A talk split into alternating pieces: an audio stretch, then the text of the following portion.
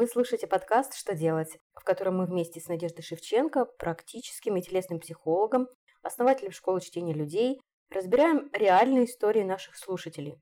Надежда, привет! Привет, Виктория! Привет нашим слушателям! Если у вас есть ситуация, в которой вы не знаете, как поступить, обязательно напишите нам об этом. В описании к каждому эпизоду вы найдете наши контакты с Надеждой. И сегодня мы решили поговорить о взрослых детях и их родителях. Я начну с истории, которую нам прислали в наш подкаст. Есть семья, где двое детей, жена, муж, которого мобилизировали, и с ними живет мама мужа.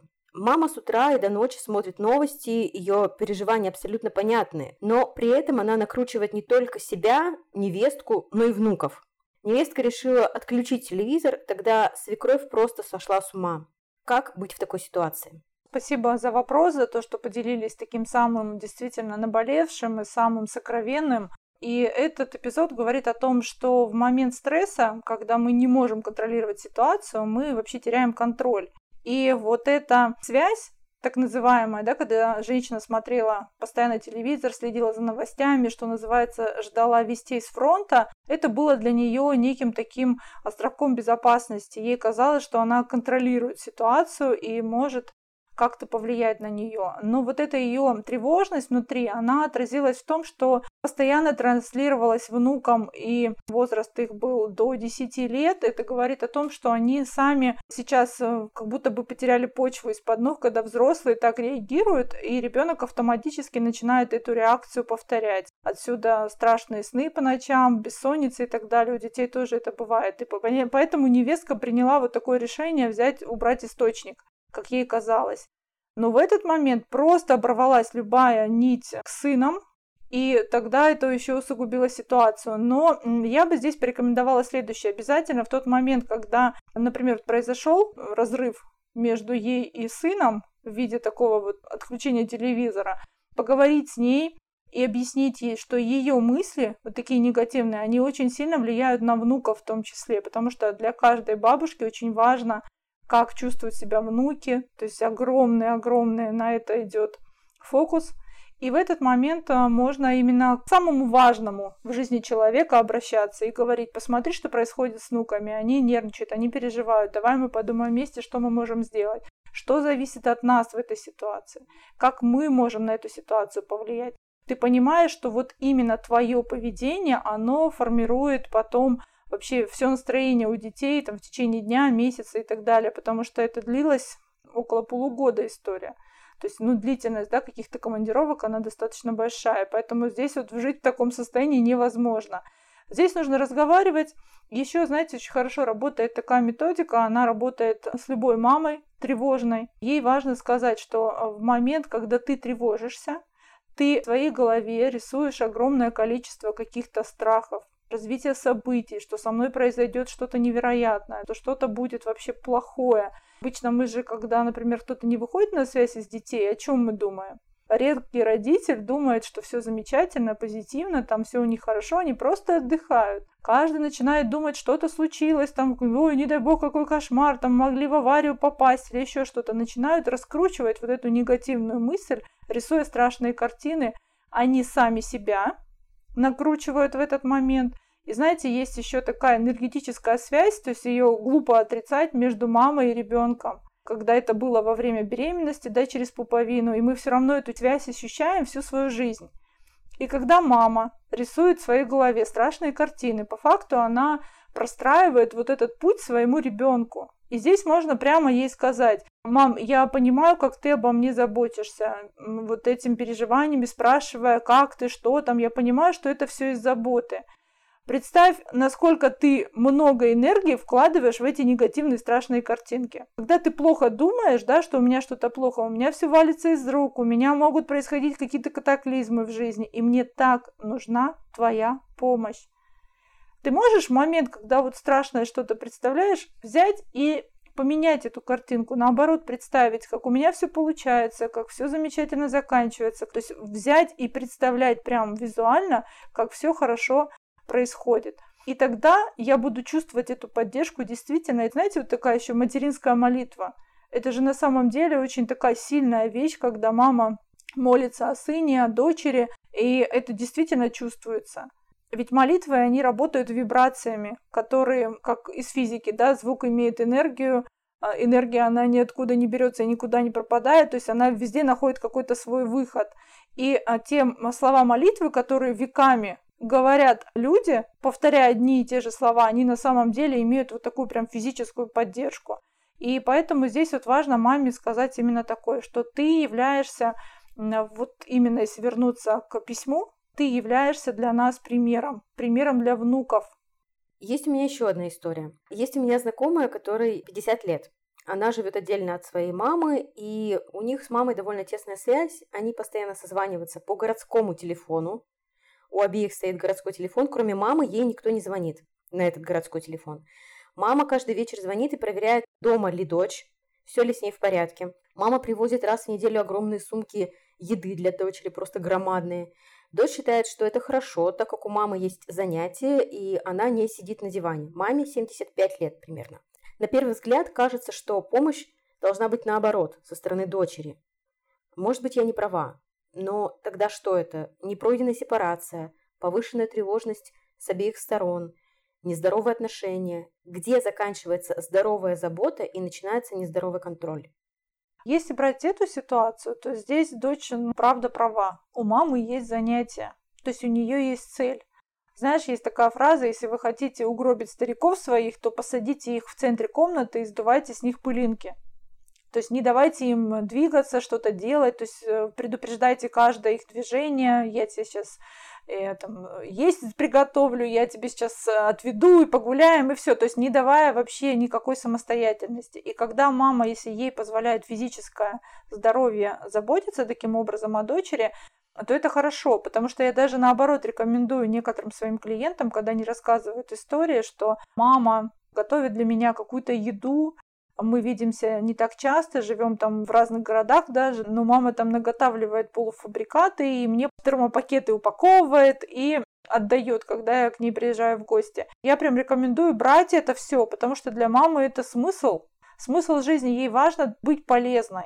И поэтому для нее это действительно может быть таким огромным э, ресурсом для того, чтобы она была активной, двигалась. То есть у нее есть цель. Что касается созванивания, вечером позвонить на домашний, и да, это получается на первый взгляд как выглядит как контроль, но здесь вот дочь действительно, если она относится к этому спокойно, это прям ее мудрость. Она маме дает вот эту точку а, безопасности. Это как ритуал. Знаешь, такой вот мама позвонила вечером, все, дочь дома, у нее все хорошо.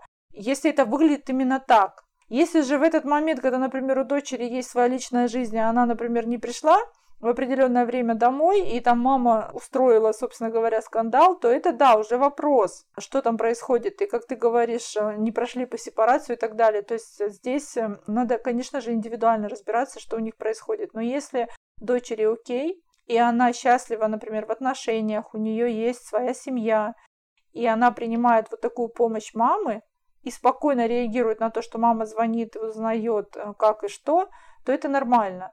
Вообще в идеале, а, в идеале здесь, конечно, про маму. Если еще у мамы не будет вот этой возможности привозить продукты, то тогда это превратится вообще в тотальный контроль и постоянную тревогу. А так у нее хотя бы есть, знаешь, цель. Она привезла, накормила, все, доченька моя сыта. Все хорошо. И вот это, как ты сказала, тонкая грань между тотальным контролем, это вот здесь смотреть надо по нескольким параметрам как по параметрам ощущения счастья у самой дочери, то есть что она счастлива, как я уже сказала, в отношениях, у нее самой сложились эти отношения, и она как бы принимает мамину помощь и позволяет ей да, чувствовать себя безопасно. Это один момент. А если у дочери нет отношений, вообще абсолютно она живет одна, Мама вот э, такой контролер в жизни залетает в ее жизнь, и все тут дома ты не дома, там и так далее. А здесь, э, конечно, вот вопросы э, к дочери в первую очередь. Еще одну историю нам прислали в наш подкаст. Пожилая мама признается своей дочери, что она ее никогда не хотела. Хотел отец, с которым они в итоге разошлись, добавляя, что дочь ей испортила всю жизнь. Сейчас уже дочь взрослая, и мать говорит о том, что дочь испортила ей всю жизнь. Также свой негатив она переводит и на внучку. Она говорит ей, не задумываясь, что она вся в мать и такая же, я процитирую даже, что она тупая, что такая же, как мать, никогда ничего не добьется. При этом бабушка старается что внучку, что дочь держать, условно, к себе поближе. Боится потерять их, что ли. Но всю помощь, всю свою любовь она оказывает э, своему сыну и его детям.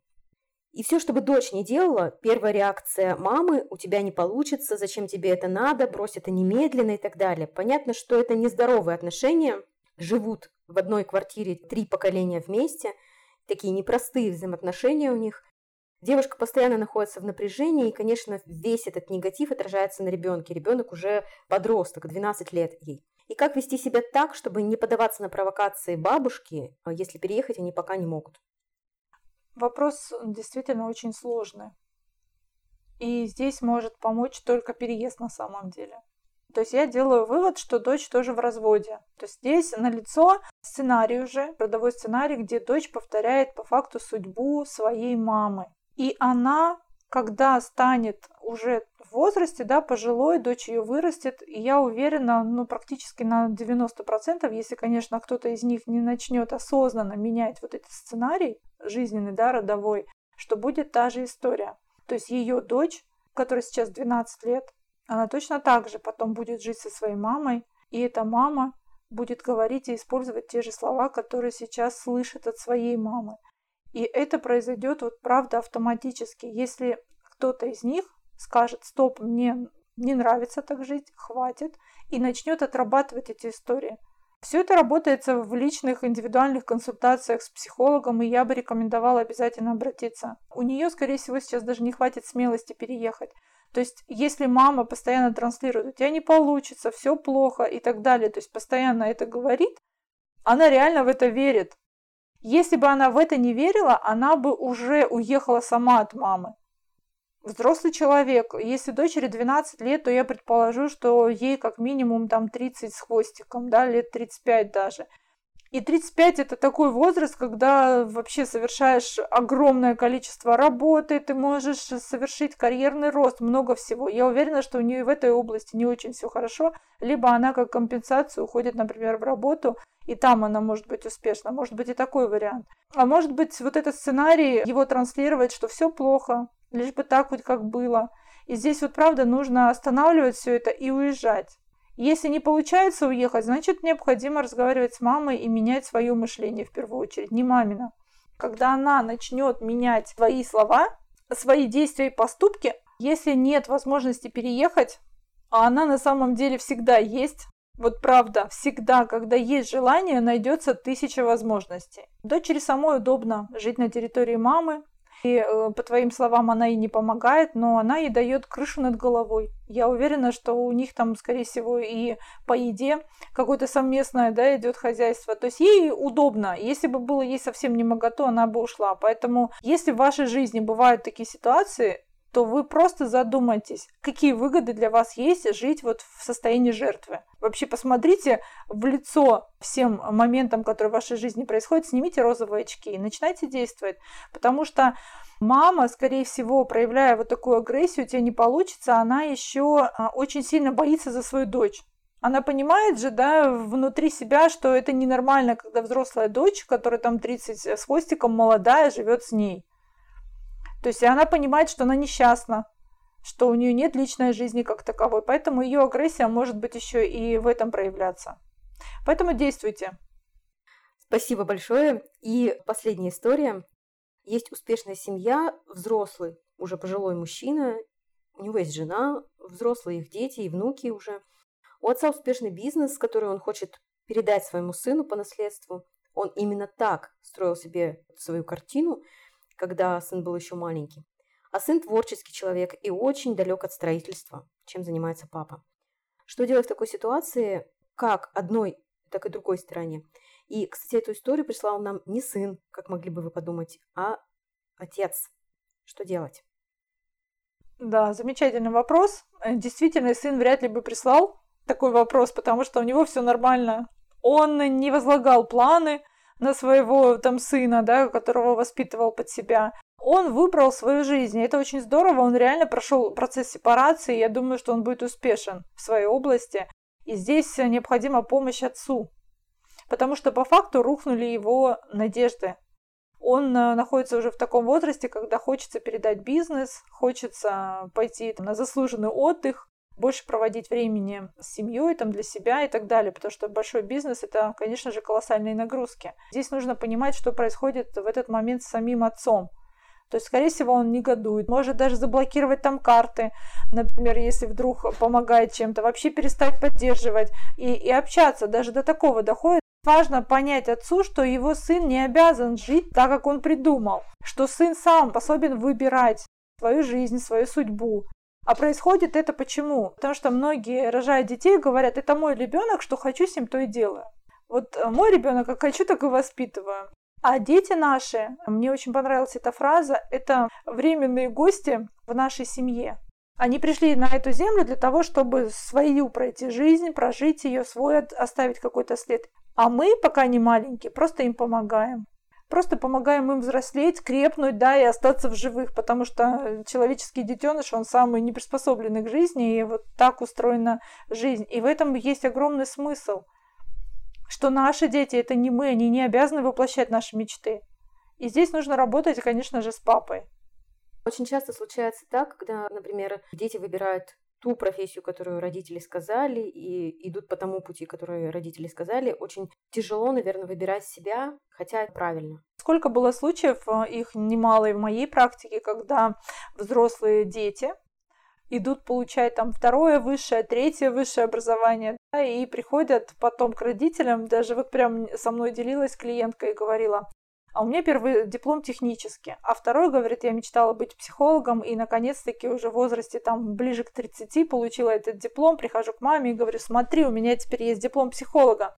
Я вот первый был диплом для тебя, технически, а теперь второй диплом для меня, для моей собственной жизни. А на самом деле, представляете, вот сколько лет было потрачено на этот технический вуз, ведь учиться сложно – это реально такое большое напряжение, если это инженерная еще профессия, там вот прям нужно было вникать и вот порадовать родителей. На самом деле это годы потраченной жизни, поэтому позвольте детям совершить их ошибки, так они станут счастливее. И даже это для вас кажется, что это ошибка, да, пойти учиться на психолога. А для человека это предназначение, это его реализация. В нашем подкасте мы берем довольно объемные темы, Надежда, с тобой. И, конечно, за один эпизод мы не можем их полностью, даже малую часть какую-то раскрыть. Я от всего сердца благодарю всех тех людей, кто нам присылает свои истории. Слушайте наш подкаст «Что делать» на всех популярных площадках. Apple Podcast, Google Podcast, Яндекс Музыка, Spotify. Ставьте, пожалуйста, лайки, и тем самым вы не только помогаете продвигать наш подкаст, но и даете нам обратную связь, которая нам очень важна. Спасибо, что были с нами. Спасибо, Надежда. Благодарю, Виктория, благодарю наших слушателей. Будьте смелее, задавайте ваши вопросы, и, возможно, какая-то фраза, сказанная нами, изменит вашу жизнь в лучшую сторону. thank you